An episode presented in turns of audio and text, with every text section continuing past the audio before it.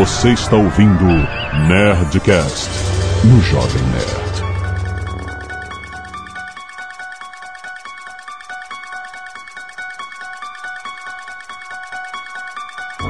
Landa, landa, landa, nerds! Aqui é Alexandre Tono, Jovem Nerd, e eu tenho medo do Rio de Janeiro. Aqui é o André Souza e eu tenho medo das coisas que aparecem no Snapchat.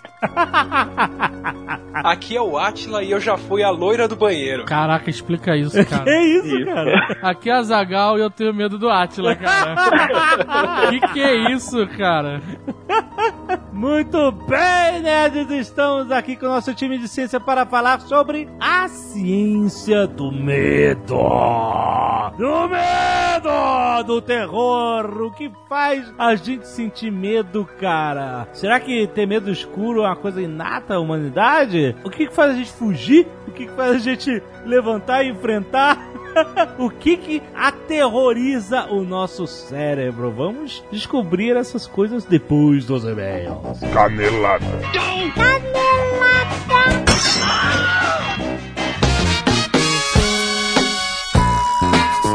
Muito bem, Zagal, vamos para mais uma semana de mês e caneladas no Nerdcast! Vamos. Azagal, nós temos um recado espetacular do Bradesco, Olha aí. parceiraço nosso. O que acontece, jovem? Né? O Bradesco é o banco da inovação. É, eles eles estão sempre nessa. E eles querem agarrar as novidades. E qual é a novidade de inovação tecnológica do Bradesco?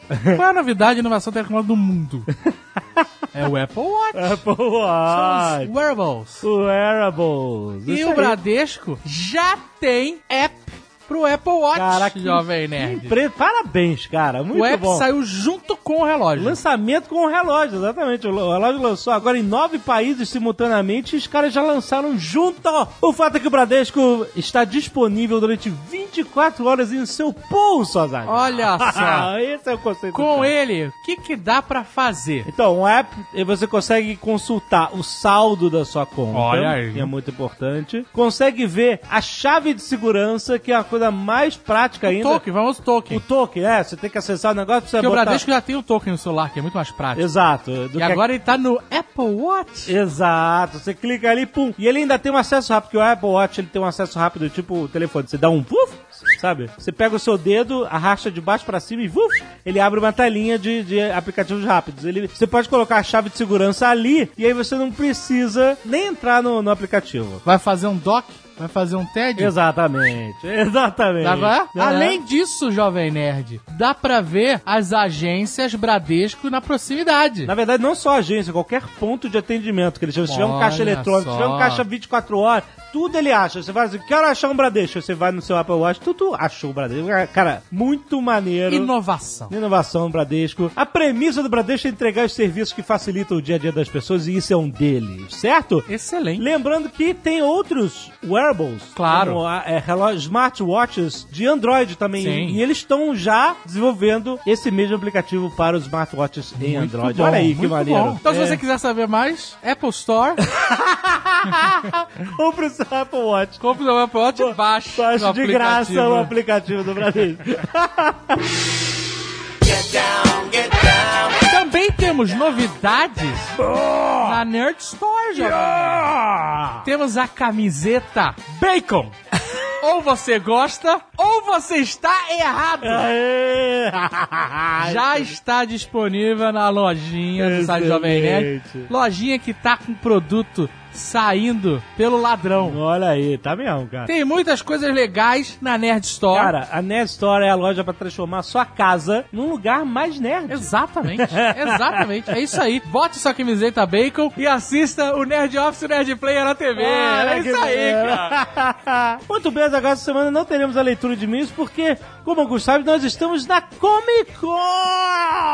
É verdade. Co- Nesse momento que você Ah. está ouvindo esse É programa, uma loucura. no final de semana de estreia, nós estamos lá. Exatamente. Nós estamos nos sacrificando Uma loucura, uma loucura. no por vocês para fazer conteúdo de olha, relevância. Olha aí, muito bom. Estamos lá, então se você, você, se você não nos acompanha nas nossas redes sociais, você não sabe que a gente tá lá. Sim. Se você nos acompanha no Twitter, no Facebook ou no Viber, você já sabe que a gente tá lá. E se você acompanha o Nerd News, Aham. você já está sabendo de tudo que está acontecendo É, que foi na divulgado. Comic Con, porque nós temos notícias a qualquer hora e vídeos. Ó, Breaking Nerd News acontecendo a qualquer momento. muito bom. Então, vá lá no Jovem Nerd, leia os Nerd News e assine o nosso canal de notícias no YouTube. youtube.com barra Jovem Nerd News. E lá, cara, tem notícia, tem review, tem tudo que você possa imaginar. Yeah. Mas, eu vou até falar uma coisa. O quê? Essa semana não ter leitura de e-mail é conveniente. Quê? Porque algumas pessoas não assistiram o programa passado Ah, Pra porque não tomar spoiler. Aí a gente não evita os spoilers. E exato. aí, a le- a leitura de e-mails de um episódio de spoiler sempre traz spoiler. Exato, exato. E aí sempre tem algum desavisado que toma um spoiler na leitura de e-mail. É, é. Então, dessa vez, o cara não vai tomar um Jon Snow. Ah, não, cara, que isso? Sacanagem.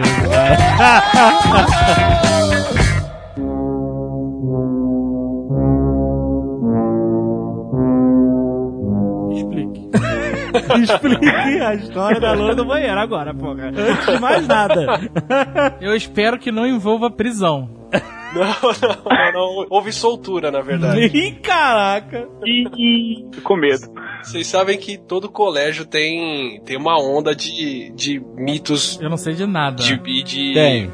misteriosos, né? Ah. Uhum. Todo colégio tem aquele surto que todo mundo começa a fazer a brincadeira do compasso, a brincadeira do copo e agora Charlie Charlie. Uhum. Essa é a nova, A trending. nova Charlie Charlie. Talvez seja velha quando você estiver ouvindo esse netcast. Hoje o mundo é assim. É, exato. É, bem provavelmente vai ser a velha já. E no colégio que eu estudava, putz, foi a mesma coisa. Todo mundo fazendo brincadeira do copo e do compasso, mas aí uma criança, acho que, sei lá, fez alguma coisa com o compasso, ou ele falou alguma coisa, alguma coisa assim, que a criança voltou chorando pra casa e a diretora baixou a, a norma na escola. Quem for pego com compasso ou com letrinha escrita no papel, tá suspenso. E aí todo mundo parou. Que for pego com o compasso da escola, tá suspenso, caraca. Pegar o compasso, papel, caneta e papel. Impossible com- situation. com, com letrinha escrita de sim, não e. É, e- sim, e- claro, Tá aham. suspenso. Aí, o que, que sobrou pra molecada fazer? A loira do banheiro. Hum. Então dava o intervalo, todo mundo corria pro banheiro e aí entrava o corajoso lá, ia dar três descargas, falar três palavrões e abrir a torneira três vezes. Aham. E eu resolvi que eu ia ser a loira. Você ia sacanear os outros, é isso? Eu ia, Mas, exatamente. assim, essa vontade surgiu em você do nada. Na verdade, eu, eu não tava acreditando que tinha loira no banheiro porque ela não aparecia. Aham. Falei, não, vamos. Tinha quantos anos? Eu acho que uns 11, 10 anos. Aham. Você já era um jovem cético? Por aí, por aí. Acho que tinha um- já tinha um pouco de cético lá. Aham. Tava chegando o intervalo, eu pedi pra ir no banheiro e não voltei pra sala. Eu entrei no banheiro, entrei na cabinezinha. Qual que era a sua idade mesmo? Tinha uns 10, 11 anos. Ah, tá. Eu entrei no. Eu lembro que era, era um colégio que eu estudava que eu ficava na integral no colégio, ficava o dia inteiro lá. Entrei na cabine, fechei a porta e fiquei de pé na privada pra pessoa não me ver. Aham. Aí saiu o intervalo, todo mundo vem, eu ouço o povo parar na porta, aí eu só vejo uma sombra de alguém olhando pra baixo do- da porta assim pra ver se tinha gente. Sim. Não tinha, aí o moleque abre três vezes a torneira, dá três descargas, aí ele começou, filha da puta, filha da puta, filha da. Na- antes do terceiro, eu arregacei a porta. Da... Você fez o quê? Brá, assim? Nossa, mas desci empurrando a porta, todo mundo saiu correndo que tava no- na porta do banheiro. Ah, Aí eu abri a porta da cabine e o moleque tava sentado no chão, chorando, com É. a poça de xixi. Poça de xixi? Se mijou. Caralho, bullying, bullying científico. Olha aí. Liber... é. Ele travou, ele não correu. Ele Caraca. ficou no banheiro travado ali. Ah, ele travou no banheiro. Caraca. Travou. Aí a diretora entrou no banheiro, tava o moleque mijado num canto e eu chorando de rir no outro. Agora, você tava vestido de loura ou não? Não precisei nem do fetiche, assim, foi só. Ah, porque é o fetiche. É, olha lá. Caraca, que história, Aí. cara. Putz, aí ela falou: olha, eu só não vou te suspender porque você resolveu o meu problema. excelente. Eu não conto que você tava aqui, você não conta que você tava aqui, e eu vou levar ele pra casa dele, porque ninguém pode ver ele nesse estado. Ainda deu sorte que a molecada tinha saído correndo da porta e ninguém ficou sabendo no colégio que parou por isso a brincadeira. assim. Mas e aí, ficou- esse cara ele teve que, teve que guardar um segredo. Foi, não, eu nem, eu nem lembro. Porque ele não queria admitir que o cara se mijou. Então cada um tinha um segredo do outro. Foi. Sacou? Tinha que ter uma foto dele, né? Uma foto. Pá, se você falar que eu sou a loura do banheiro. Aí acabou assim, ninguém, ninguém tinha coragem mais de fazer a brincadeira no banheiro porque a loira tinha aparecido. O moleque não podia contar sobre a experiência dele com a loira. Apareceu mesmo pra ele e se resolveu o problema na escola. Caraca, fantástico. Fora que você deve ter criado um trauma na vida desse cara que ele deve ter um terror de fazer xixi hoje em dia. Quem é o cara? Você fala com ele ainda? Não, agora eu tô curioso pra caralho. Não, não era, não era da minha sala, assim, não era.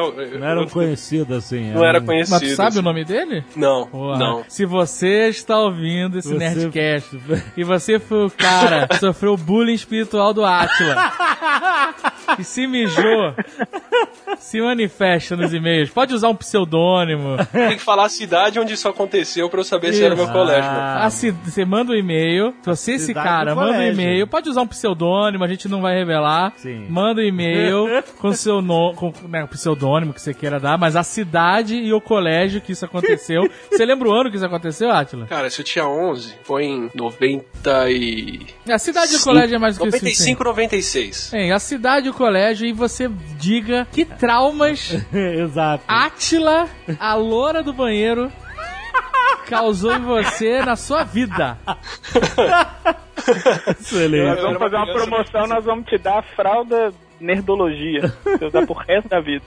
Eu sei que por causa de susto, uma, uma funcionária da escola pediu demissão por minha causa. Cara. Caraca, quem é você? Quem é você, cara? Cara. Caraca, a gente chama o cara pro Nerdcast, chama o cara pro Nerdologia e o cara é um mó bully. Cara, mas assim, de, de idiota de criança, eu tenho remorso até hoje, depois que eu descobri o que aconteceu. Ai, meu Deus. Conta aí. Ela era a bibliotecária da escola. Ah. E só que a biblioteca da escola era, tinha uma parede de vidro e ela ficava sentada de costas pro vidro. um grande erro. Assim, é, acho que a situação errado aí. Grande erro. E ela ficava lendo lá de costas. E eu ia pra biblioteca direto. Aham. Estudava. Mas no meio tempo eu fazia esse tipo de bullying, né? Aí eu sempre que eu ia pra biblioteca, eu entrava pela porta gritando o nome dela, que era Giovana. Giovana! E ela pulava. Toda vez. E um dia ela sumiu da biblioteca. Eu falei, ah, pronto. Ela saiu da escola, não fazia ideia do porquê, o que tinha acontecido. E aí eu fui sair uma vez do colégio por uma portaria que eu nunca usava, que ficava num outro canto, era um colégio enorme, enorme. E ela tava na guarita, ela tava na portaria, ela tava trabalhando no outro canto do colégio. Aí o que eu fiz? Me joguei no chão, fui me arrastando, Caralho, Atila. encostar na guarita. Quem é você, cara? Tirei. Ah, Giovana! Caiu, caiu da cadeira no chão e ficou chorando. Caraca, Atila, que maldade, cara.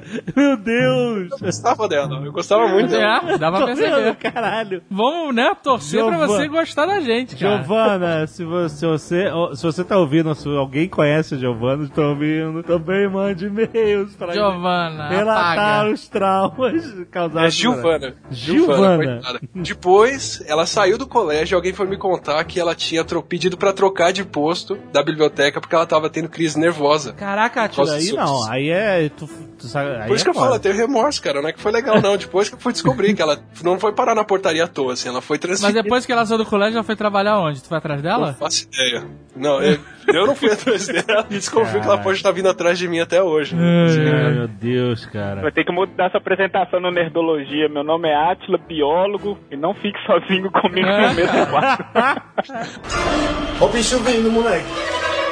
Todo mundo tem susto, do bebê ao velho e os animais também tomam susto. Trimelique. O que que é o susto? Trimelique. Uh, é essa bala? o Tem vários susto. níveis de susto. Ah. Mas tem um nível padrão que todo mundo tem igual. Ah, Quer dizer, tem gente que se assusta e berra e enlouquece. Aham. Tem as pessoas que são mais tranquilas. Eu não me assusto nunca. Puta que pariu, tá Mas bom. tem Vai um jogar- susto que, é, que tem um susto que é padrão a todo mundo, que é o uh, sabe? é? Que ele dá uma tremelicada. É. Se o bebê leva um susto, ele faz isso, ele dá um uh, sabe? É? Dá um espasmo assim. É um espasmo. E, e faz uma cara e tal. E uh, o Jovem Nerd, eu tô- hoje, tava gravando o Breaking Nerd News. Eu falei, cuidado!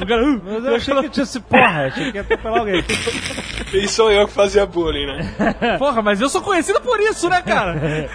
Olha aqui, o que que é? O que que é esse espasmo que a gente tem no susto? O nosso cérebro ele está sempre se preparando para agir de alguma forma, de acordo com alguma situação. Então, por exemplo, se você sair de casa agora para poder ir ao supermercado, o seu cérebro vai fazer todo um planejamento de como você deve agir até o trajeto do supermercado e como que você deve agir quando você chegar ao supermercado. É, mas isso é inconsciente, né? A gente simplesmente vai. Exatamente, É. exatamente. Toda vez que esse planejamento não ocorre, que acontece alguma situação em que o seu corpo literalmente percebe que ele tem que agir de uma forma rápida, é exatamente esse momento que a gente leva o susto. Uh. É basicamente o seu cérebro automaticamente falando assim, cara, vamos agir.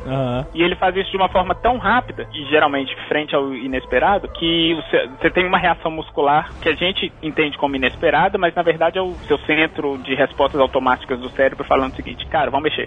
Isso é acompanhado de descarga de adrenalina também, essas coisas, não? Sim? Mas isso não é um padrão entre as pessoas. Como assim? Tem gente que leva susto e cai, e não consegue se mexer, e, Depende. trava, Ah, e não tem reação. E tem gente que leva susto e reage, corre, ataca, se defende, né? É, Não é assim, o. uh, Pode ser igual pra todo mundo.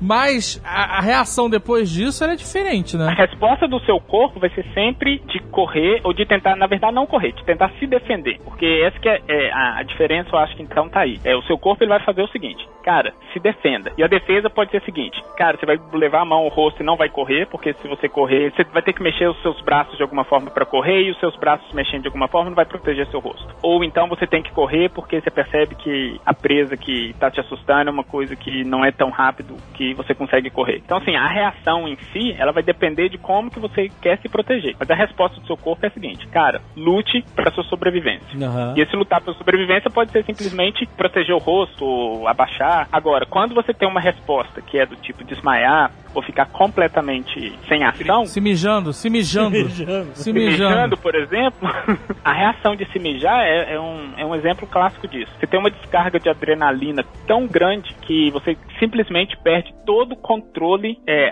é, automático dos seus músculos, o controle voluntário dos seus músculos. Então, o, o músculo que segura a urina, por exemplo, ele simplesmente fica solto. Quer saber? Foda-se. Quer saber? Tô fora.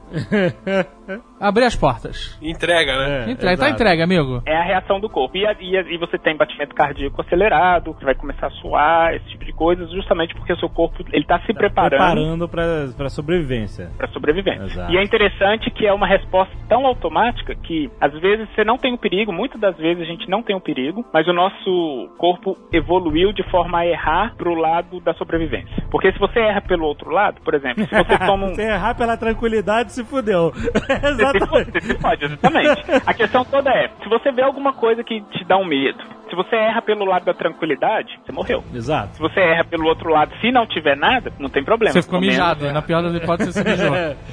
Aliás, o, o mote do, do Nerdcast de hoje é errar pelo exagero, né?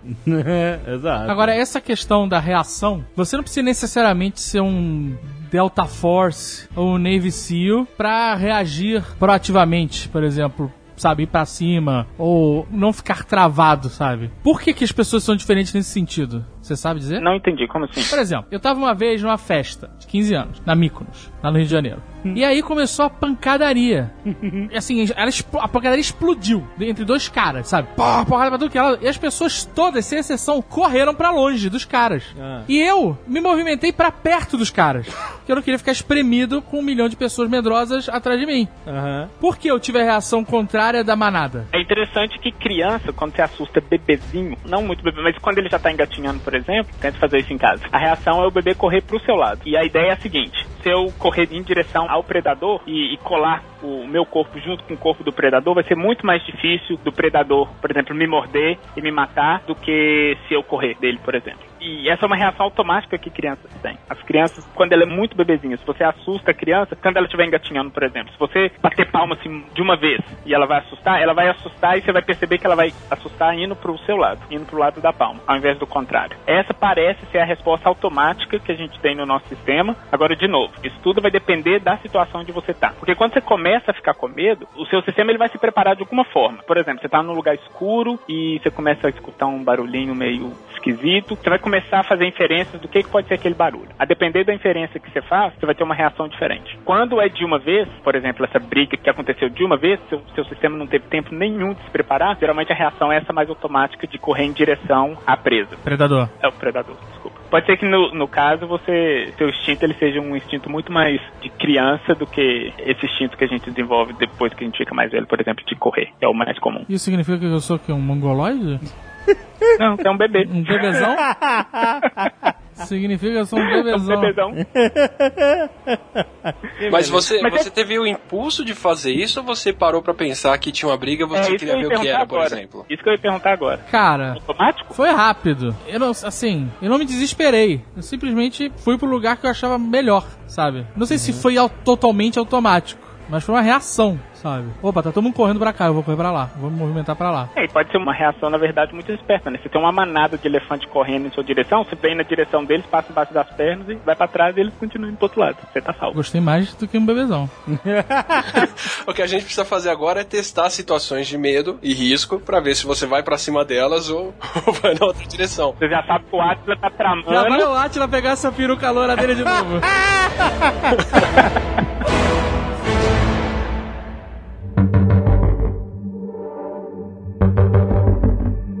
medo é um instinto de sobrevivência, então. Ele é feito pra nos, nos salvar, certo? Medo é coisa boa. Exato. O Yoda fala que não é bom. Ele faz uma lógica maluca que vai pelo Dark Side. O medo é bom, mas dependendo do nível. É. Se você tiver um, sei lá, as pessoas têm crise de pânico. Isso aí é diferente. Vamos é dizer uma- assim, biologicamente o medo é uma coisa boa. Se é demais, aí ele fica ruim. Desculpa, você levantou a bola. O medo faz todo sentido biológico. Sim. Mas, por exemplo, esse pessoal que tem síndrome do pânico, essas porras, isso é um medo exacerbado ou é outra coisa? É um medo exacerbado que aí ele já entra na casa do que a gente chama da fobia, que é quando o medo ele se torna um medo irracional. É como se o seu cérebro respondesse a uma certa situação e ele interpretasse aquela situação como medo, mesmo na ausência daquele estímulo que traz medo. Mesmo do perigo real ali acontecer. É, tipo, Exatamente. a história de Jovem Nerd tem isso com barata. Barata é a parada que dá pânico pra ela. Se eu pegar uma folha de papel com uma barata enorme impressa, ela sabendo que é uma folha de papel, e eu jogar pra cima dela, ela vai berrar e vai pular pra trás, entendeu? E depois ela vai ficar puta comigo. Mas esse negócio delas não é totalmente irracional. Que a portuguesa tem a mesma parada com barata. Cara, alguma coisa aconteceu naquela família quando elas eram pequenas. Cara, não é possível. As duas têm o mesmo medo irracional Elas, de barata. elas aprenderam o medo de uma das outras. Mas ca- calma, calma aí, cara. Elas deviam morar. Sei lá, a casa dela foi invadida por baratas.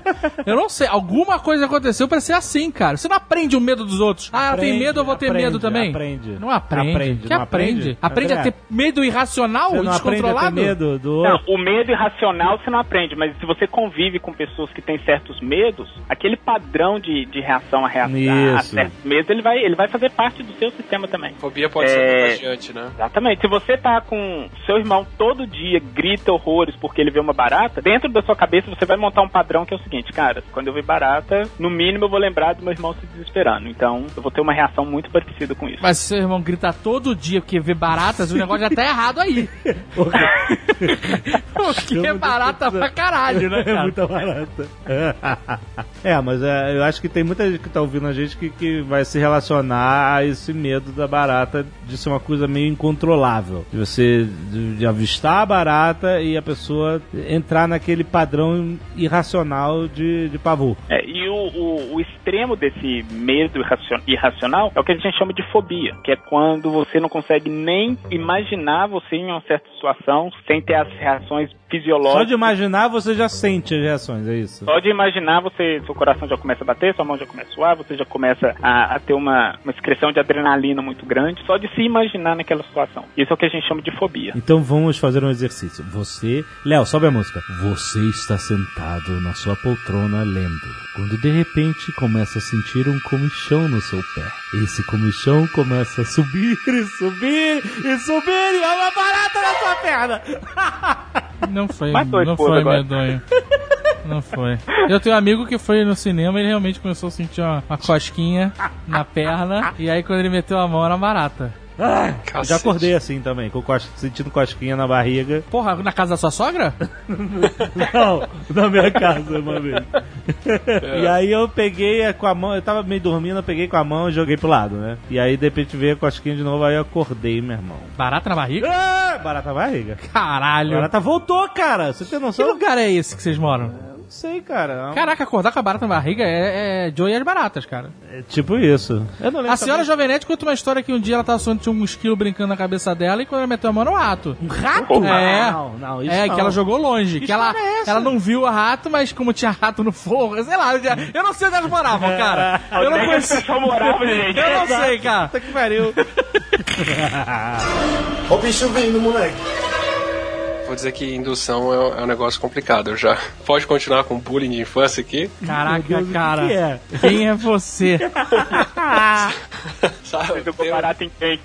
Tem o, o Instituto Butantan aqui perto, né? Aham. A gente fez excursão pro Butantan e tinha um monte de gente na beira daquele. O pessoal chama de Auschwitz, porque era o que não sobrava muita cobra viva lá dentro. Mas tem um poço enorme cheio de cobra lá embaixo. Caraca, Auschwitz. Caraca. E Você entende as condições que elas estavam lá um pouquinho, né? Tinha um monte de cobra dentro do fosso e todo mundo olhando lá pra baixo. Aí eu ia lá, agachava e apertava o, o calcanhar do povo. Nossa. Ver a altura que as pessoas pulam. Puta, uma vez, uma vez eu fiz isso, cara. Você me lembrou.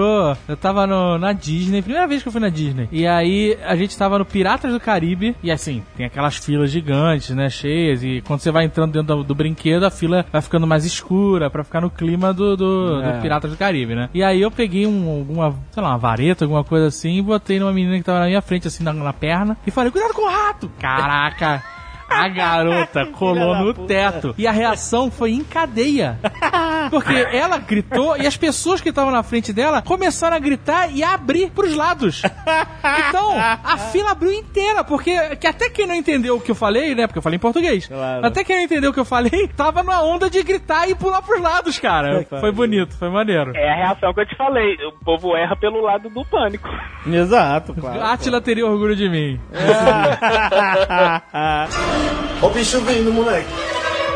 o escuro. O nosso medo do escuro é inerente Nosso, à, não. à natureza? Não, do ser humano. em geral. Ok. Eu, eu também não tenho medo de escuro. Eu tenho medo de ruas escuras no Rio de Janeiro. Mas, Uma vez eu achei que eu tava com cegueira noturna, mas acho que é diferente. cegueira noturna. Porra, o lugar era um breu completo, eu não enxergava nada, não tinha um ponto de luz. Então, pois é. Aí Mas- eu fiquei tateando a minha mala até achar a câmera fotográfica, e aí eu bati uma foto, o flash estourou, e eu vi que eu tava enxergando, fiquei mais tranquilo. Mas eu acordei todo mundo no quarto mesmo, ficou meio assustado. o flash. Mas é. Assim, esse, esse é um pouco mais lógico, né? A gente não consegue ver nossa natureza biológica, né? Feita pro ciclo diurno, então a gente não consegue ver no escuro. E isso, né, cria é, insegurança na, na gente, natural, né? O medo, no sentido biológico, do tipo reações em cadeia do, do seu cérebro com relação à, à excreção de adrenalina, tensão muscular, essas coisas, nesse sentido, o medo do escuro ele é inato. Todo mundo vai ter esse tipo de reação quando está no escuro. Mesmo que não tenham um medo explícito do escuro. Você vai ter esse tipo de reação. Justamente porque a gente evoluiu para sobreviver e quando a gente está num lugar escuro, a gente precisa estar com um alerta um pouquinho maior para a gente poder sobreviver. Aham. Mas é interessante que, acho que o Atila pode até confirmar isso melhor do que eu, mas quando a gente está no escuro, a nossa visão periférica é muito melhor do que a nossa visão frontal. Então, assim, a gente tende a enxergar melhor. Vocês podem até testar isso quando vocês estiverem no escuro. Olhando para frente, se você só mexe o seu olho pro lado esquerdo ou direito, você vai enxergar muito melhor do que se você olhar diretamente para frente. É, a gente tem uma, uma visão periférica no escuro muito melhor mesmo. Dá pra fazer isso olhando pro céu estrelado, né? Você vê muito menos estrela quando você olha direto pra elas do que com canto de olho. Sim, sim. Mas a visão periférica, ela funciona bem em todos os momentos. Adolescente treinado como sou, não, minha visão periférica, cara, não, que cara. pariu. o reflexo era implacável. É, praticamente eu não olho pra frente, cara. Quando... O adolescente aprende a ver sem olhar. Sim, é exato. É a ver olhando pra frente. É, é Matt Murdock. E o interessante é o seguinte: se você estiver num lugar escuro, se você escutar um barulho que ele vem diretamente da sua frente, você vai ficar com muito mais medo do que você escutar um barulho que vem dos lados. Então, se você estiver num lugar completamente escuro, você escuta um barulho do seu lado esquerdo, óbvio que você vai ficar com medo, porque seu corpo vai simplesmente falar assim: olha, se prepare que pode acontecer alguma coisa de perigo. Mas nem tanto, porque se você olhar para o lado, você consegue, vai conseguir enxergar muito melhor do que se você continuar olhando para frente. Se esse barulho vem da frente, você vai ficar com muito mais medo do que se esse barulho vem do lado, por exemplo. É, mas por exemplo, você pode racionalizar isso um pouco, né? Por exemplo, se você tá em casa, você tem segurança de que você tá na sua casa. Você... Aonde você mora? Não, eu sei. Essa é a pergunta que eu tô Não, fazendo não, aqui. só, vamos, vamos supor, vamos... Você vai racionalizar esse medo no Rio de Janeiro ou em Estocolmo? Então, pois é, quando... Quando eu morei um tempo na Tijuca, tinha... Na Casa das Baratas? A gente. Não. A gente ouvia tiro todo dia, porque era perto da favela lá, duas favelas. E eh, no início eu ficava muito assustado, porque não era tiroteio intenso do dia, mas volta e meia, pá, um estouro aqui, outro estouro, ponto, alguns tiros e acabou. Warning shots. É, não sei. Eu, também não queria imaginar o que que era. Podia ser alguém treinando, né, ou qualquer outra coisa. Mas, de um fato... Treinando na favela, três horas da manhã, sei.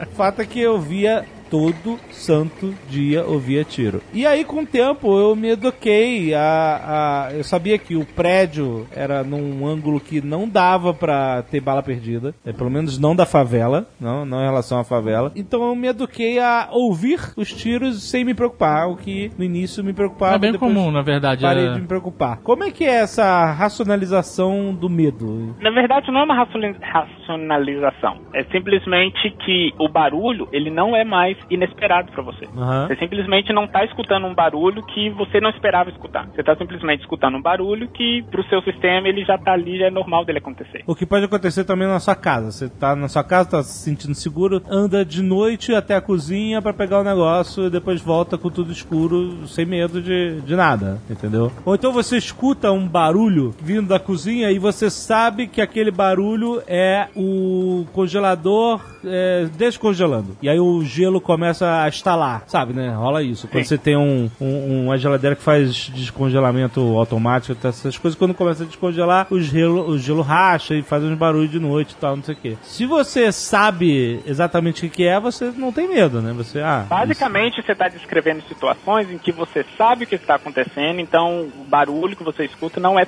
totalmente inesperado. Agora, você quer ver essa mesma situação te dá medo? Ah. Você escuta esse barulho vindo da cozinha, um estalo, aí você fala assim, poxa, a geladeira tá congelando. Você chega lá, a geladeira tá desligada da tomada. aí, aí. E aí agora aquele barulho que você antes sabia o que era, você já não sabe mais. Não sabe aí mais. o seu sistema cognitivo fala assim, fodeu. Agora eu já não sei o que, que é. Exatamente. medo. Exatamente. Esse medo é quando a gente tá pecando pelo exagero, né? Quer dizer, você ouviu alguma coisa, você de repente viu um movimento, parece ter alguma coisa ali, mas o cérebro vai pelo lado da segurança e fala: não, tem alguma coisa lá e se protege. E a gente tem uma tendência a querer sempre explicar aquele barulho. Então, seu sistema ele vai sempre fazer isso. Ele vai sempre falar assim, olha, não eu escutei um barulho, mas pode ser a geladeira. A gente sempre tenta uma explicação qualquer. A gente Ah, nunca fica sim. satisfeito com De fato. não faço a menor ideia do que, que é isso. Então essa explicação ela pode ser uma explicação racional ou uma explicação sobrenatural. Sim, Vá lá, chama-se religião. O ser humano, ele realmente não gosta de admitir que não sabe explicar uma coisa, né? Isso é também é uma coisa inata. Isso é inato. Crianças fazem isso o tempo inteiro. Então, quando o trovão era uma coisa desconhecida pela gente, não sabia o que, que era um trovão, um raio no céu, a gente não, não olhava pro céu e dizia, sei lá o que, que é isso, né? A gente, cada cultura criava uma mitologia em volta daquilo, né? São os deuses, irados, sei lá o que. Alguma explicação a gente sempre acha, né? Mas ficar sem. sem Acha ou não? Cria. Ou- É sim. Na sua maioria das vezes. Umas brigadeiras de cria, né? Depois, quando a gente estuda e, e- e- experimenta, etc., a gente acha, né?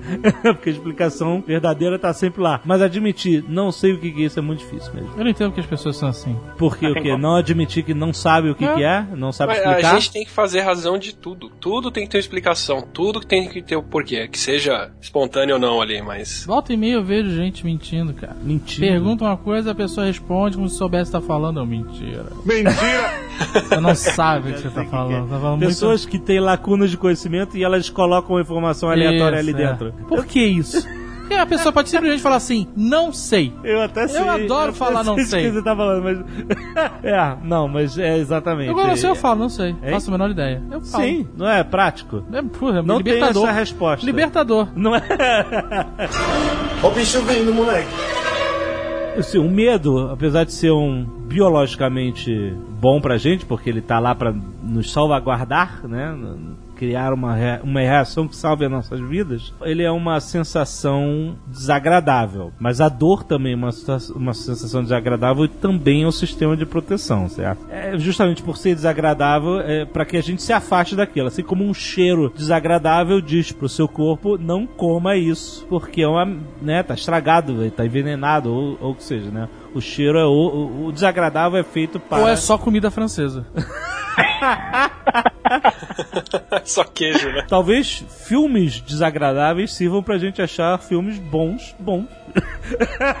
Não é? Ou não. O que eu quero dizer é o seguinte: se o medo é desagradável, por que, que a gente gosta de ver, ou muita gente pelo menos gosta de ver, filmes de terror, filmes que dão medo? Por que, que as pessoas gostam de sentir E- medo? Tipo montanha Ir na russa. montanha russa, num, ir num trem fantasma, o que seja. Se colocar numa situação que você vai sentir medo. E a galera de, de esporte de adrenalina. Tem gente viciada nessa merda. Exatamente. É, uma diferença que a gente tem que fazer é o seguinte: o medo que a gente sente quando a gente assiste um filme de terror é muito diferente do medo que você tem quando você tá lá na sua Ah. casa e você escuta um barulho que você não faz a menor ideia do que, que é. Sim, verdade. Tem inclusive um estudo que mostra que o tipo de reação cerebral que a pessoa tem quando ela assiste um filme de terror é muito diferente da reação que ela tem quando ela tá com medo de verdade. Geralmente ela tem uma ativação muito maior no lobo occipital, que é a parte de trás da sua cabeça, que é onde a gente tem processamento visual. E principalmente em cenas de terror, você tem uma, uma espera muito longa. Como, por exemplo, você quer fazer uma cena de terror boa, você filma uma sala em silêncio e você fica filmando essa sala em silêncio por cinco minutos. Aham. Que a pessoa simplesmente ela vai ficar buscando nessa sala algum, aonde vai aparecer alguma coisa que ela vai se assustar e ela vai ficar buscando o inesperado o tempo inteiro. E o interessante, se a gente for pensar em termos de como que as pessoas fazem filmes de terror, eles parecem conhecer um pouquinho de como que o cérebro funciona quando eles querem produzir medo e fazem cenas que literalmente fazem com que a gente sinta muito, muito, muito medo. A gente sabe que toda vez que a gente está num lugar muito escuro, por exemplo, a gente vai ficar com medo do inesperado e vai sentir um medo muito maior. Então as melhores cenas, uma das melhores cenas de filmes de terror, por exemplo, são cenas em que tem algum tipo de escuridão. Uhum. Essa escuridão, como você não consegue saber o que, que vai acontecer depois, ela te traz uma sensação de medo muito grande. Tudo que tem alguma aparição inesperada, isso te causa um medo. Então, pelo menos pra mim, uma das cenas mais. Assim, cena de filme de terror pra mim que é muito é, arrepiante é toda cena que tem alguém olhando no espelho, sei lá, escovando o dente, aí abre a. Abre o espelho, né? Abre o espelho, pega alguma coisa dentro, na hora que fecha tem uma pessoa atrás. sim, sim, exato. Um clássico. É clássico, e isso é, geralmente assusta todo mundo justamente pelo inesperado. Se bem que hoje em dia todo mundo sabe que filme de terror vai fazer isso, então já é até esperado. Na hora que fechar vai ter alguém atrás. geralmente cenas muito longas. Eles ficam filmando uma mesma cena durante muito tempo, geralmente ou totalmente em silêncio ou com um barulho muito arrepiante. E isso só contribui pro seu cérebro ficar procurando o que, que vai acontecer e não saber o que vai acontecer. Cena final do Alien, oitavo passageiro, que a Ripley manda, né, liga a autodestruição da nave, fica aquele alarme. Bum, bum, bum, bum. 15 minutos de cena, ela andando pelos corredores, você achando que o Alien vai atacar a qualquer momento. É sinistro, a cena é longuíssima, é um clássico do cinema também. E a gente não sabe de onde que vai vir. O Jason, o Jason. Exatamente.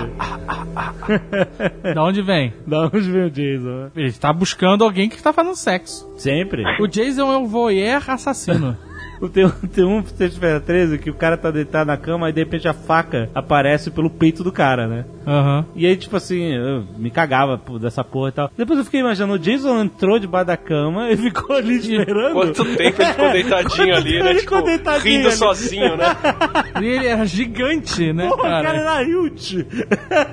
Como é que ele virou a faca debaixo da cama pra enfiar ela pra cima, né? Exato, cara. Tinha que abrir um buraco no chão pra poder enfiar a faca. das coisas que eu mais gosto de todo filme de terror é que geralmente o inimigo ou o predador nunca é mostrado muito. Sim. Ele sempre aparece poucas vezes e quando aparece, aparece muito rápido. É, tubarão. Tubarão é um exemplo disso. O peixão não aparecia. Alien também, né?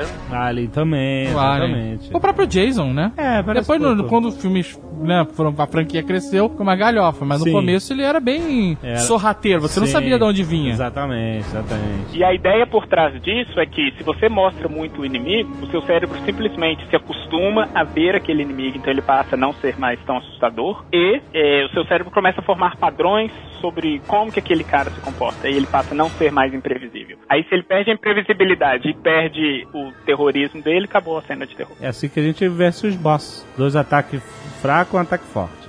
Aí desvia. Dois ataques fracos, um ataque forte. Desvia.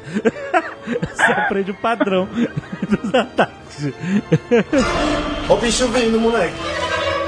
Mas esse medo, tudo bem, eu, eu entendo que ele seja diferente. Você, de alguma forma, tá seguro. Ele é o quê? Uma simulação, então, do medo real? Isso mesmo. A sua descarga de adrenalina que você tem, a soltura da adrenalina que você tem no seu corpo, ela vai ser parecida com a que você tem na situação do medo, mas como você tá numa situação confortável em que você sabe racionalmente que você não vai morrer, aquela sensação é a mesma que te dá quando você tá numa montanha russa, por exemplo, que é a sensação de alegria e risco, mas que você sabe que você não vai morrer. Você sabe Aham. que você não vai perder a sua vida naquela situação, que é muito diferente de você ser assaltado por ponto de ônibus. Não, tudo bem. Realmente é muito diferente. Mas por que que essa sensação, mesmo que segura e simulada, por que ela é atrativa? Isso acontece porque quando a gente está numa situação de alegria e bem-estar, a gente libera praticamente as mesmas substâncias que a gente libera quando a gente está numa situação dessa de medo. Mas num medo seguro.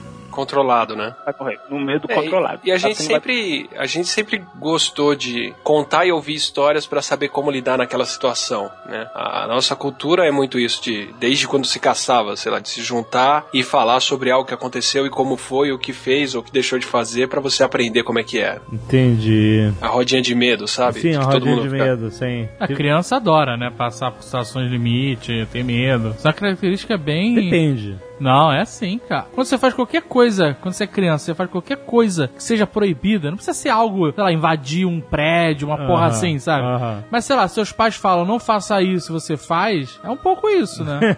é um pouco isso, não, Sim, sabe? É o desafio ali da. A gente tem uma parte do cérebro da gente que a gente chama de centro do prazer. E essa parte do cérebro, ela recebe, ela processa as recompensas que a gente tem das coisas boas que a gente faz. Então, um exemplo claro desse centro do prazer é quando a gente está apaixonado e esse amor é retribuído. Aí esse centro do prazer, ele, ele processa essa, essa retribuição e se sente bem. Quando a gente faz alguma coisa escondida, que a gente se dá bem, a recompensa, a- a- o processamento disso é muito parecido. Aham. Então o seu cérebro vai sempre querer fazer aquilo de novo. Isso que o Azaghal fala é verdade. Você faz uma coisa escondida e ninguém te pega, o seu cérebro vai processar aquilo de uma forma muito boa. Do tipo, cara, você tem que fazer isso de novo. Olha aí. Tipo aqueles casaizinhos, casaizinhos que fazem coisinhas. Jogando. Casais que fazem coisas proibidas, entre Tipo aspas. Tipo Roubar namorar em lugares, que, lá- lugares impróprios, assim. Impróprios não é proibido, só não é próprio. Pode ser, pode, pode Você não pode considerado- conversar no, no cinema, é impróprio. Não, pode ser coisa. Tá, proibido. Vão namorar, entre aspas, em lugares Não proibidos. tô entendendo o que você tá falando. Seja mais Tem explícito. muito casal que faz isso, maluco. Namorar. Vai em público, entendeu? Vai transar na praia. Olha o Jovem Nerd! coisas.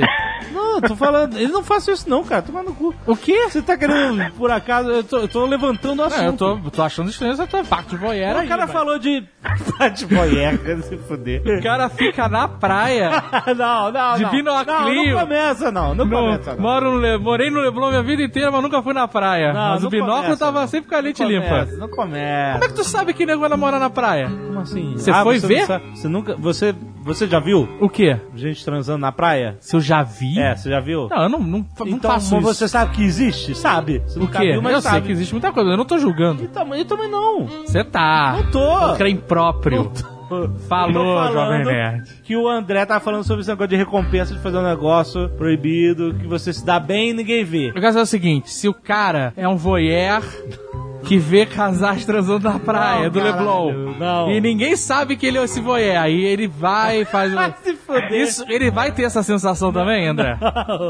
Vai se Se fuder. ninguém descobre, sim. Se ninguém descobre, é a parada do cara. Ok. É, vai se fuder. Tá ótimo. Eu não posso falar mais nada. Não, eu só tô, eu tô entendendo como funciona a cabeça das tudo pessoas. que você falar será usado contra você no Nerdcast. Ué, cara, eu tô falando que. e, ó, se o cara faz algo que o jovem nerd acha impróprio e ninguém descobre, ele fica satisfeito, certo? E se o jovem nerd observa as pessoas, Não. ele também fica satisfeito se ninguém sabe que ele faz isso. Que absurdo. É isso? Que escroto. Eu acho que ele se desmontou agora, Jovem Nerd. Ele me desmontou. O cara. Mas ser voyeur não é, não é O cara errado, eu fica acho. me desmoralizando aí, cara. Não é errado, você não tá invadindo lugar nenhum, fica tranquilo. Você Não. tá vendo o cara na praia, o cara que tá errado, não é você. O cara não quer ser visto, vai pra casa, vai pra um hotel. Não, ok. Não... Chega. Eu tava só ilustrando a situação, sei lá, Daniela Cicarelli, essas coisas. Por que, que isso acontece? Tu Só viu muito esse vídeo? Se fuder. É tipo voyeur, né? Os voyeur curtem. Só tem que tomar cuidado se você estiver observando uma loura pra tomar cuidado com o seu Atila. E eu que fazia bullying, né?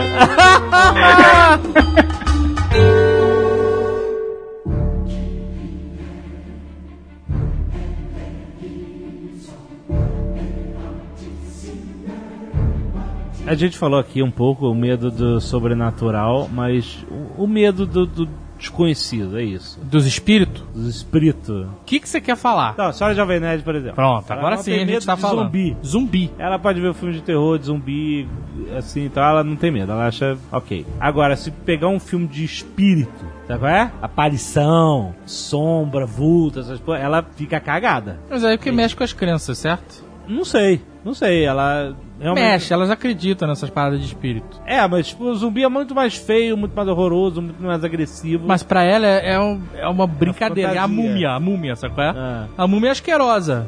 Fachado, não toma banho. não toma banho. Mas ela sabe que é de mentira. Ela não, não acredita, racionalmente que- falando, que vai ter uma múmia que vai sair num sarcófago e atacar ela. Mas você acha que é por isso que mexe com as crenças pessoais da pessoa? É Então, isso? eu acho, mas eu não sei porra nenhuma. Quem sabe é o André Watt.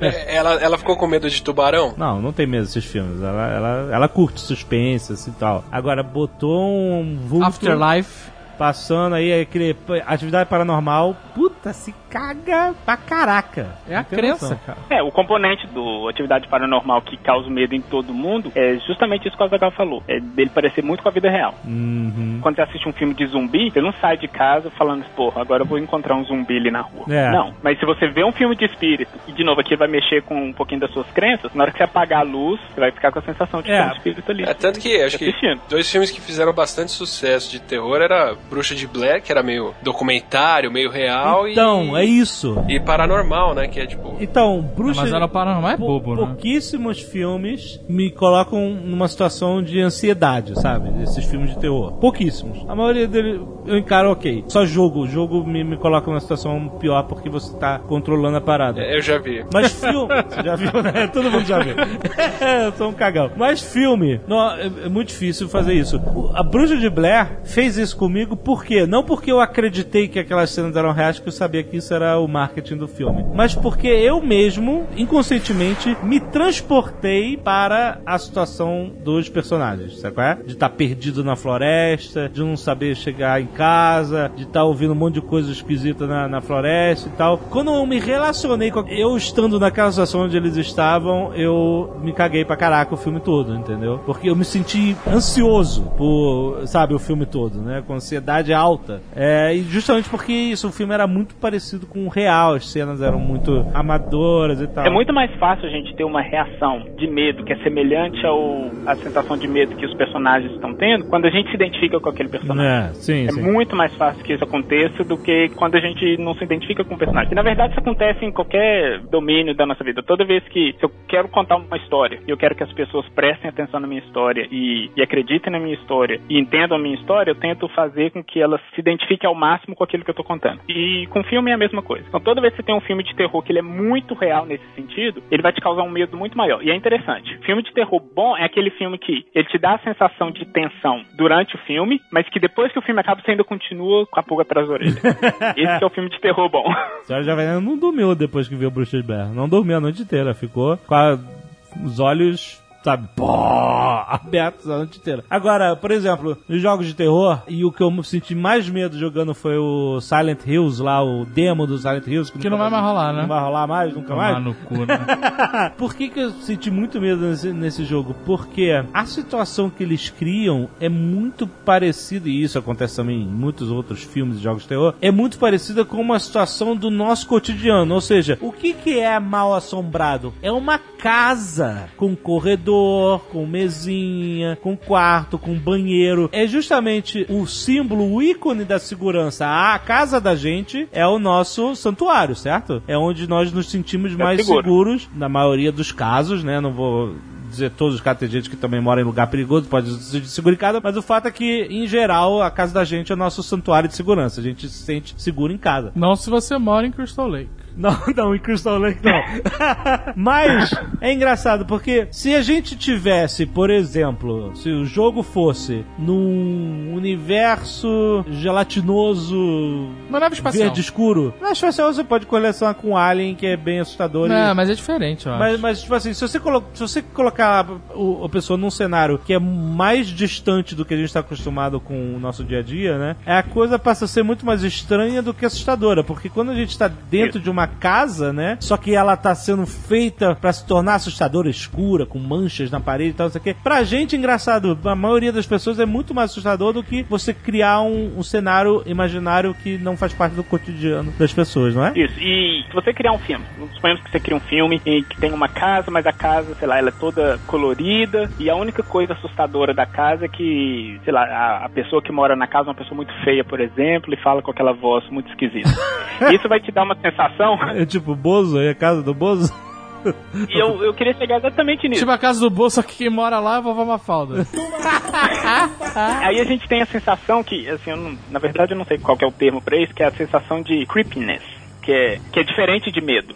A gente vai sentir que aquilo é. Como é que a gente traduz creepy? Medonho? Porque a, a diferença de medo pra creepy é exatamente essa. Arrepiante, né? Arrepiante. Arrepiante. né? Porque o, com uma coisa, quando ela é arrepiante, ela. Você não sabe aonde está a ameaça. Hum, sim. Você tem uma casa que é colorida e isso não te ameaça muito, mas você tem essa pessoa feia, mas aí você não sabe se essa pessoa feia vai te fazer um mal ou se não vai. Então, essa sensação de ambiguidade com relação a esse sentimento de você não sabe, o seu organismo simplesmente está falando o seguinte: olha, eu não sei se eu corro ou se não tem problema de eu ficar aqui. Aham. Essa sensação de ambiguidade te dá essa sensação de arrepio, que é muito diferente do medo. E por isso que a gente, por exemplo, as pessoas falam assim: ah, um cara que é muito, sei lá, palhaço, eles têm a sensação de palhaço é um ser arrepiante, Tem, exi- existe, existe um- a fobia de palhaço, como é que é o nome? Clownofobia. Não, não, calma aí, deixa eu ver. Tem, tem, tem um nome mesmo. Coulrofobia. Aí, que eu falei, só que eu falei em inglês.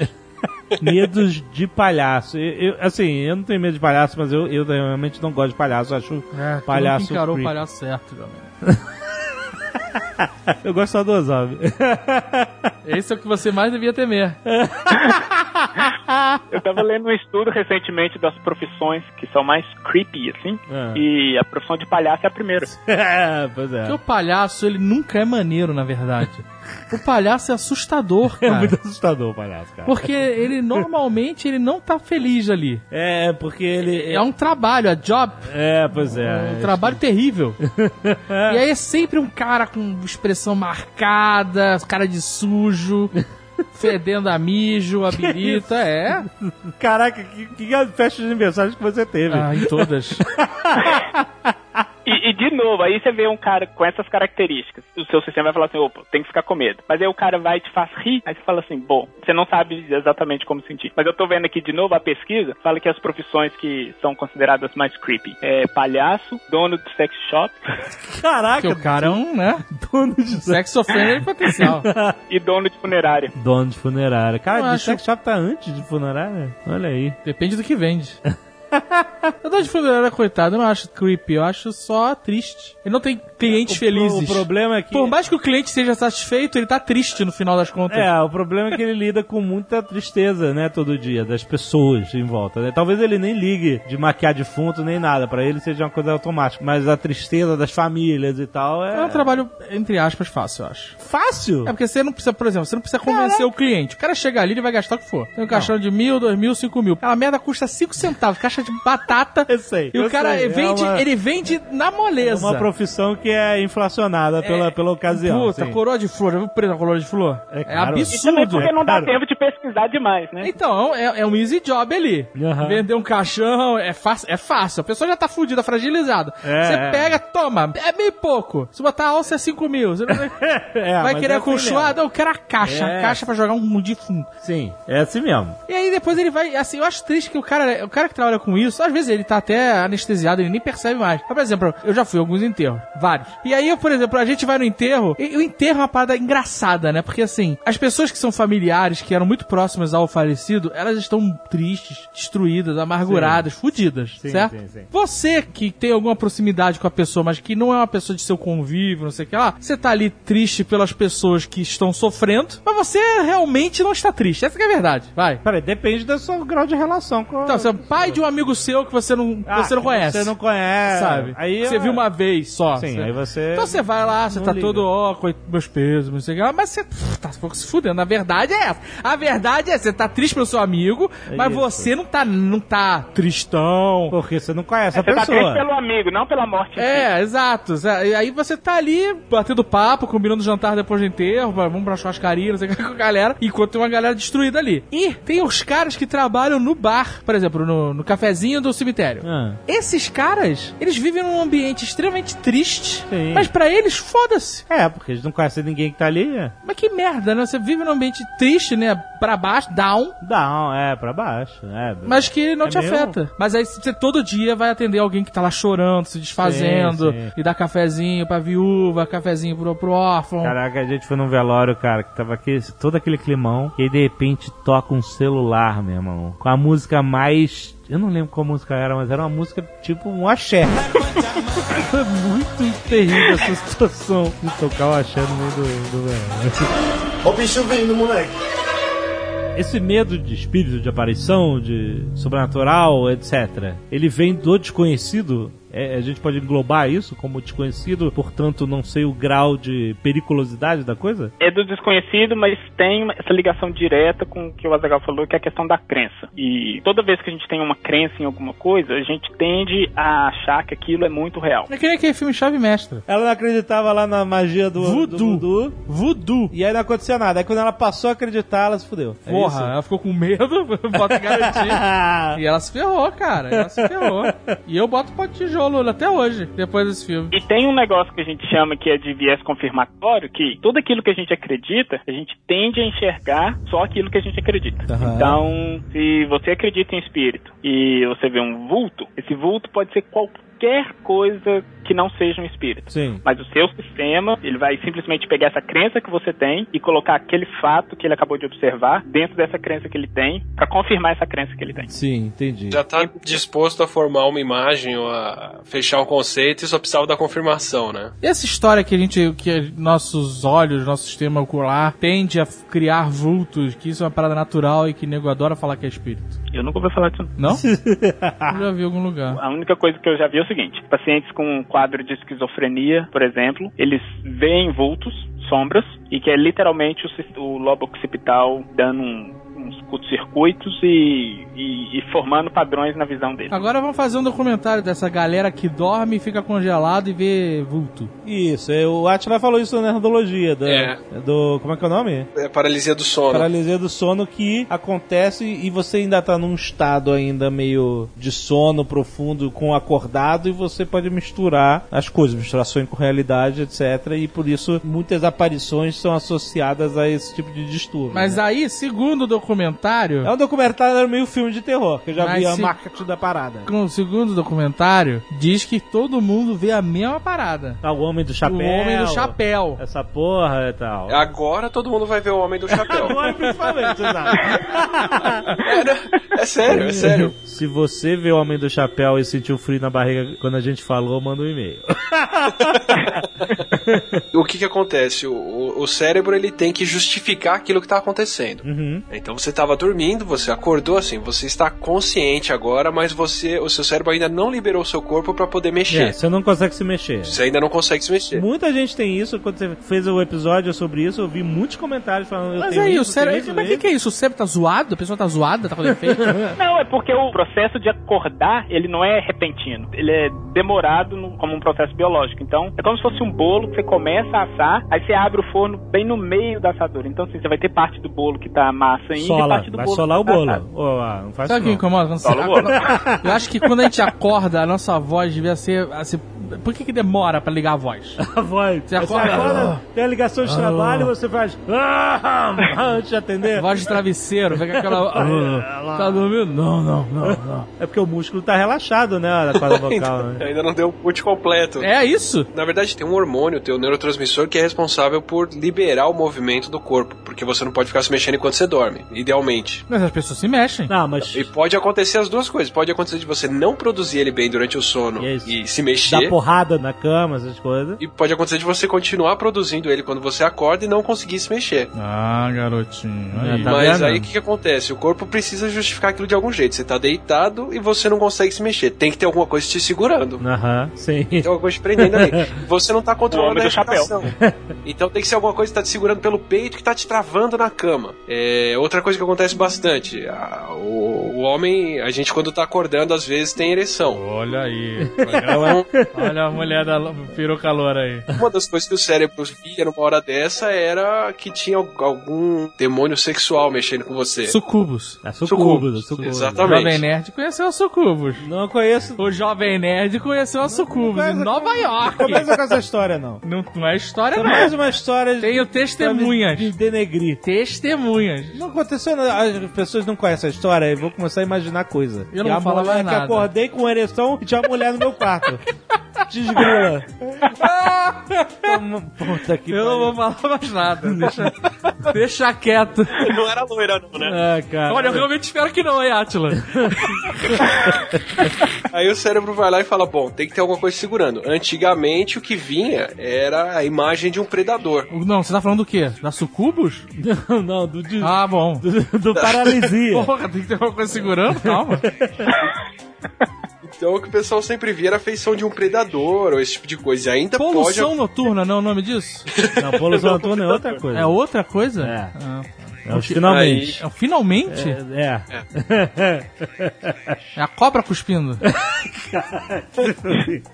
É quando a Sucubus consegue o que ela queria.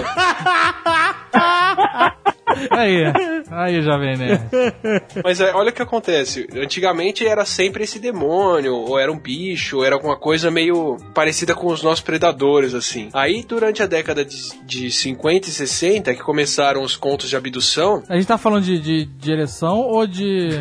Não, cara. Do da cara que não da consegue se mexer. Isso. Ok. do cara que não consegue se mexer. Ah, é, isso. porque o papo ficou meio maluco aqui. Mas é, é- Tecnicamente é a mesma coisa, né? É. Corpo duro. Tudo bem.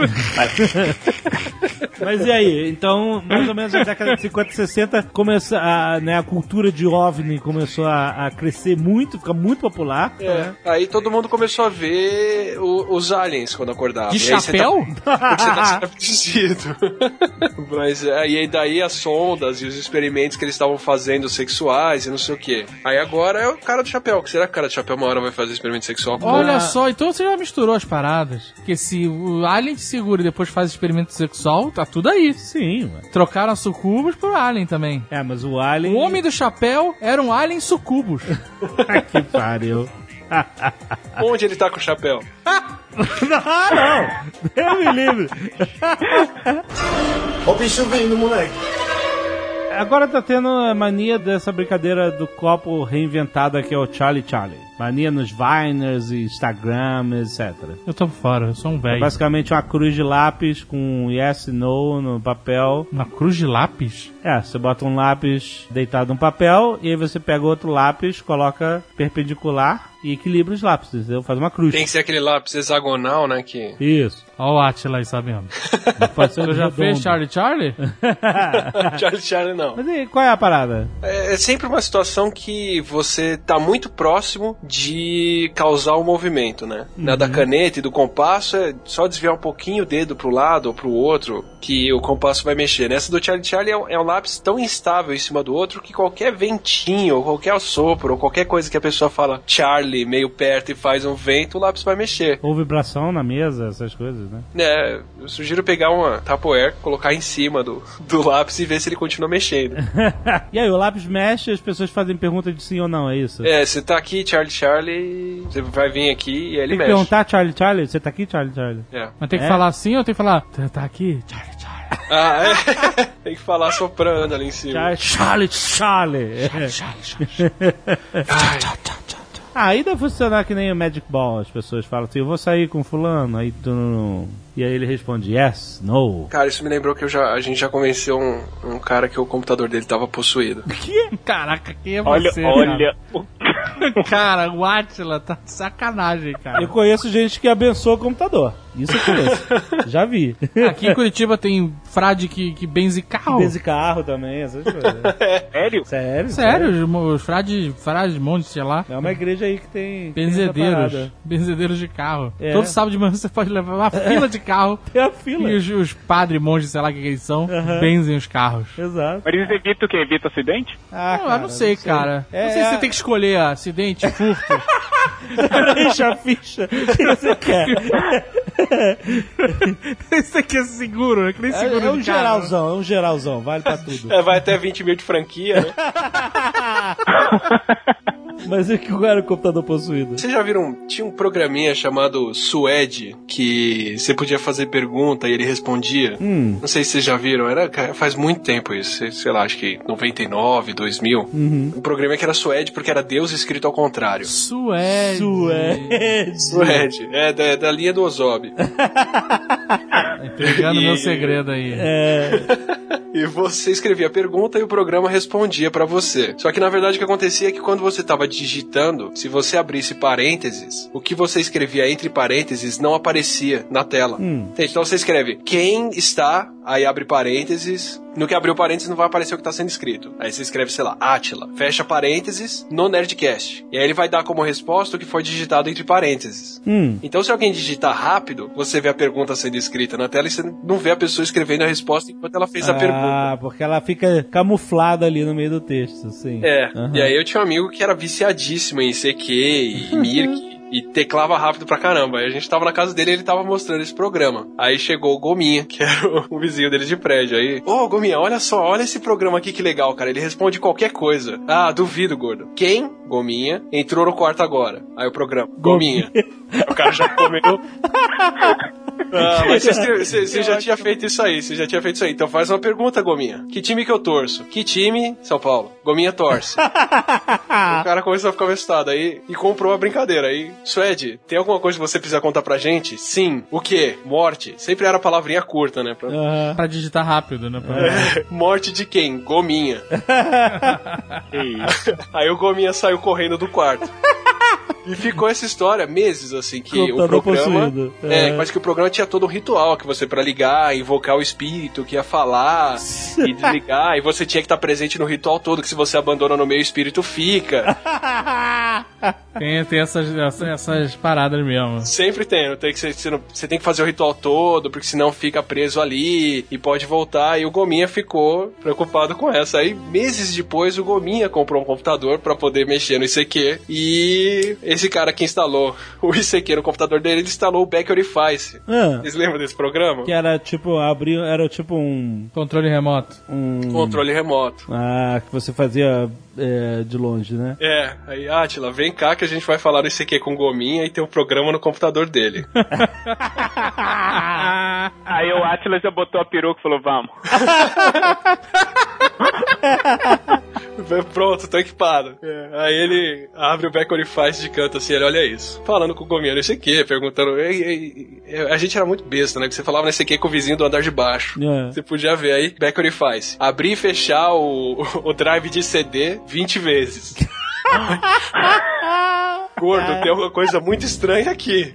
Aí ele pega o teclado do Gominha. É. Aí, por quê? Porque o drive de CD está abrindo e fechando ele, sozinho. Escreveu pelo cara. Mandou, sabe? Caralho, muito bom. Aí ficou uns 5 minutos, tudo parado assim. Nossa. Aí, gordo, tem alguma coisa muito estranha. Aí o gordo, meu computador tá escrevendo sozinho. E mandou. cara, o cara ficou uns dias achando que o computador dele tava possuído. Chegou a acender vela pro computador, tudo Acender vela, caralho. sem vela. Ainda tem contato com esse cara? Tenho, tenho. Não, mentira, tem uns bons anos que eu não vejo mais o Gominha. Ah, mas agora você vai ver, agora você vai ver. Ah, vai. Ele só descobriu o dia que ele ligou pro gordo. O gordo chorou de rir com ele no telefone, porque não conseguiu segurar. Caraca, turma do Atila, olha aí, cara. Caraca, cientista bulha. Olha só, mó nice guy, né? É, pois é. Caraca, a gente não conhece ninguém. Não conhece ninguém mesmo. Jovem Nerd Voyeur, Que isso? Atila Bully Traveco, puta. Quero ver a história secreta do André, mano. Ó, sei não, deixa quieto. Enquanto ninguém descobre, só te dá satisfação, né, mano?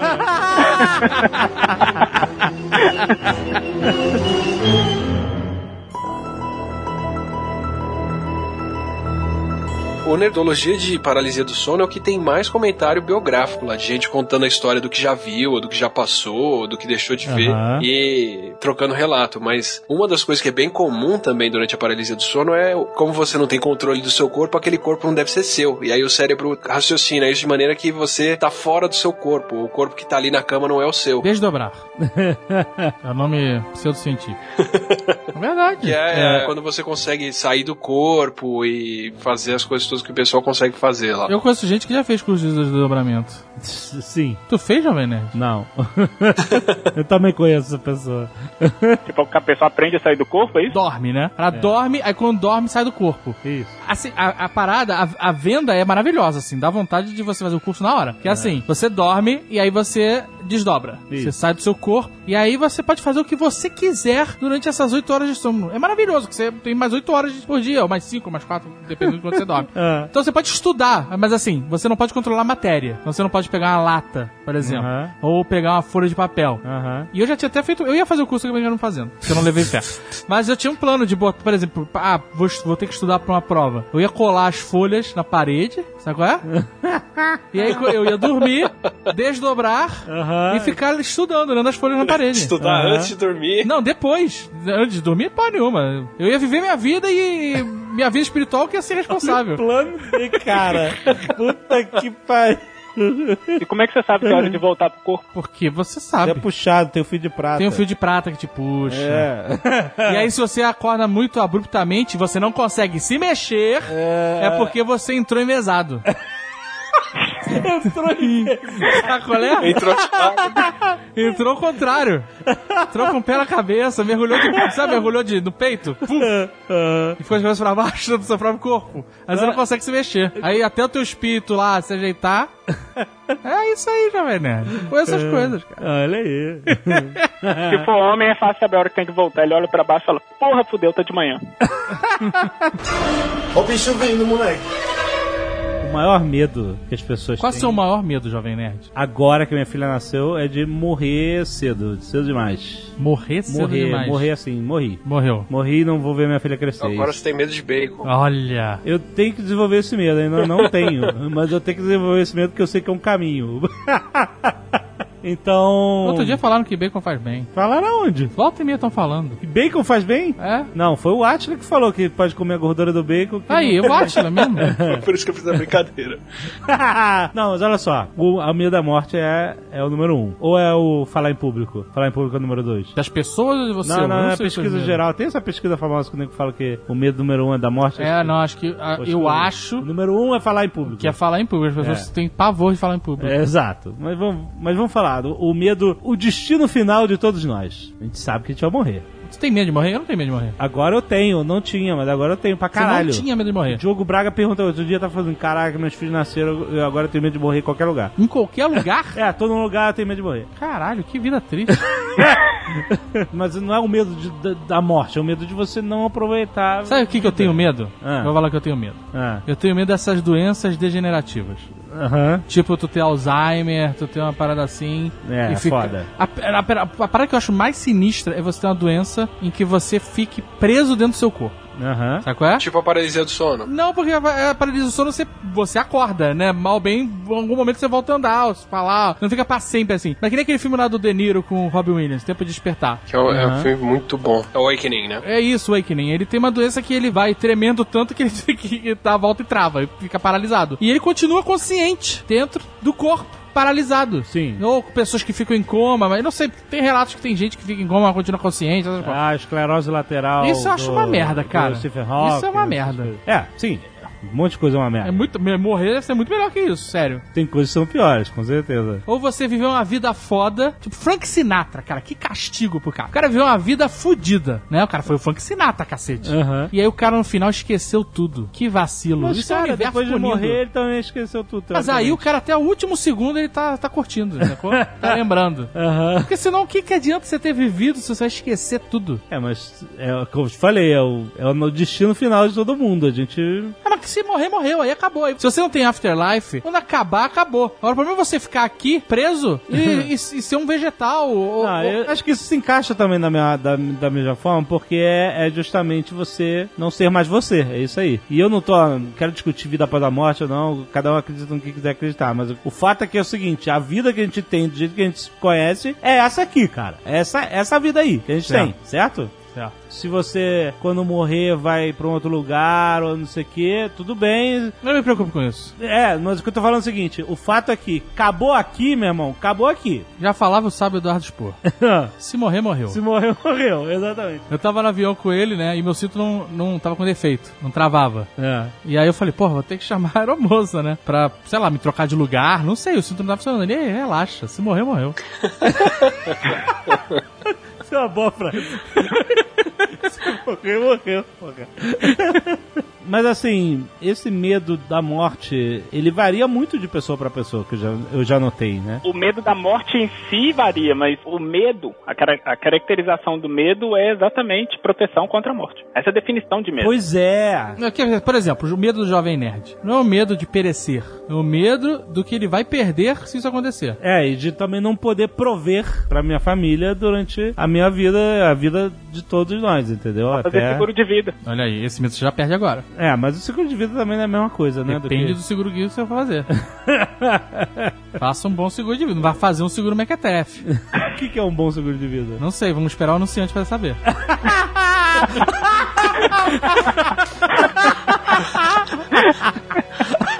Justificou o Nerdcast inteiro agora.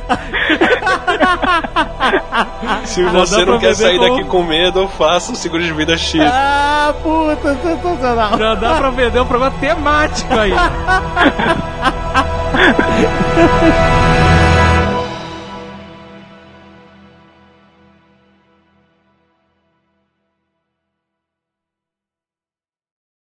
Este Nerdcast foi editado por Radiofobia, podcast e multimídia.